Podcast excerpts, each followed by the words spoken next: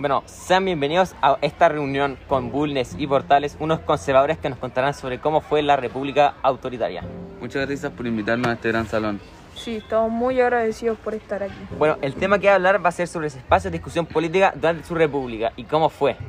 Cuéntenos. Bueno, lo primero que hicimos fue intentar bloquear las opiniones de los otros bandos políticos para que así no agarre la fuerza suficiente como para sacarnos del poder. Esa fue una muy buena jugada de su parte, ya que así los otros no van a poder opinar bien y la gente al no saber mucho de ellos no van a votar por ellos, sino por ustedes. Yo creo que eso fue lo que nos hizo que nos quedáramos con el poder tanto tiempo sobre los demás. Y esa fue una gran injusticia para todos nosotros, especialmente al limitar la opinión de los demás. ¿Y quién eres tú? Yo soy José Victorino Lastarria, soy un liberal, también un intelectual que criticó la República Autoritaria haciendo documentos u otras acciones. También fue diputado de Rancagua y encabecé la oposición parlamentaria. Eso que nos importa, si ustedes los liberales no deberían estar acá.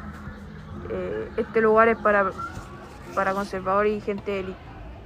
No sería así si es que los liberales hubiéramos reinado, ya que hubiera sido una comunidad con distri- distribución de poder, no como la suya, que solamente los descendientes españoles tenían bastante dinero y alto poder en la sociedad. Así es como debe ser.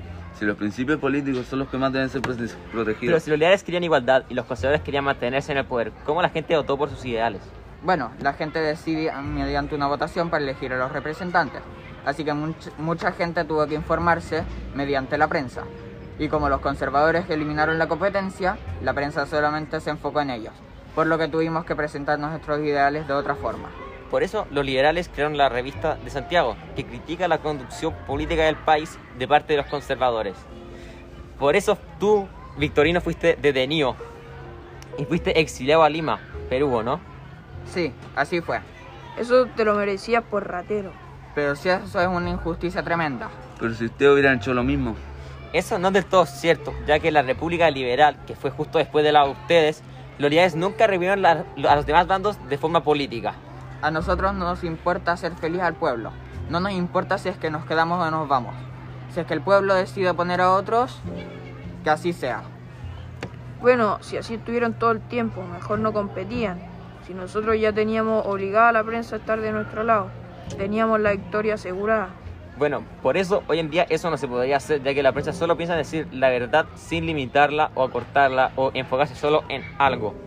Además, hoy en día las, las noticias no se leen tanto, sino que es más las redes sociales, la- que se tienen las cuestiones de los candidatos, deportes, etcétera. Eso hubiera sido de mucha ayuda antes, especialmente con los problemas que tuvimos. Bueno, ahora vamos con otra pregunta. ¿Por qué los liberales mataron a Portales? Porque no entendíamos las razones de la guerra. Creíamos que era solo para depurar al ejército de los liberales y quedarse en el poder. Entonces, José Antonio Vidaurre, junto a un pelotón, le tendieron una trampa al ministro y lo mataron en Quillota. Me fusilaron mis propias tropas, tropas gracias a eso.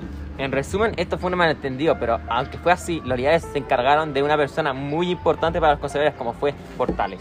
Sí, Portales fue muy importante para nosotros ya que usamos algunos de sus ideales para hacer la constitución. Esa constitución fue una injusticia, ya que, a la- ya que hace- hacía que, tenía, que los que tenían plata ganaran más y los pobres se mantuvieran así. Aparte, cuando tratábamos de presentar nuestras críticas de sus gobiernos, nos detenían y exiliaban a otro país, como Perú, donde había muchos de nosotros que, donde plan- planeáramos una revolución en 1851 para anular las elecciones de Montt, pero fallamos. Así, así fue el punto, ya que los políticos necesitaban estar en el alto mando. Ellos lideran el país, gracias a ellos están las leyes y normas en nuestro país.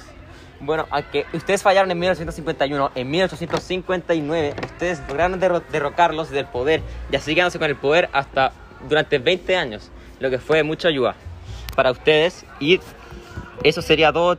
Nos despedimos ahora. Muchas gracias por escuchar.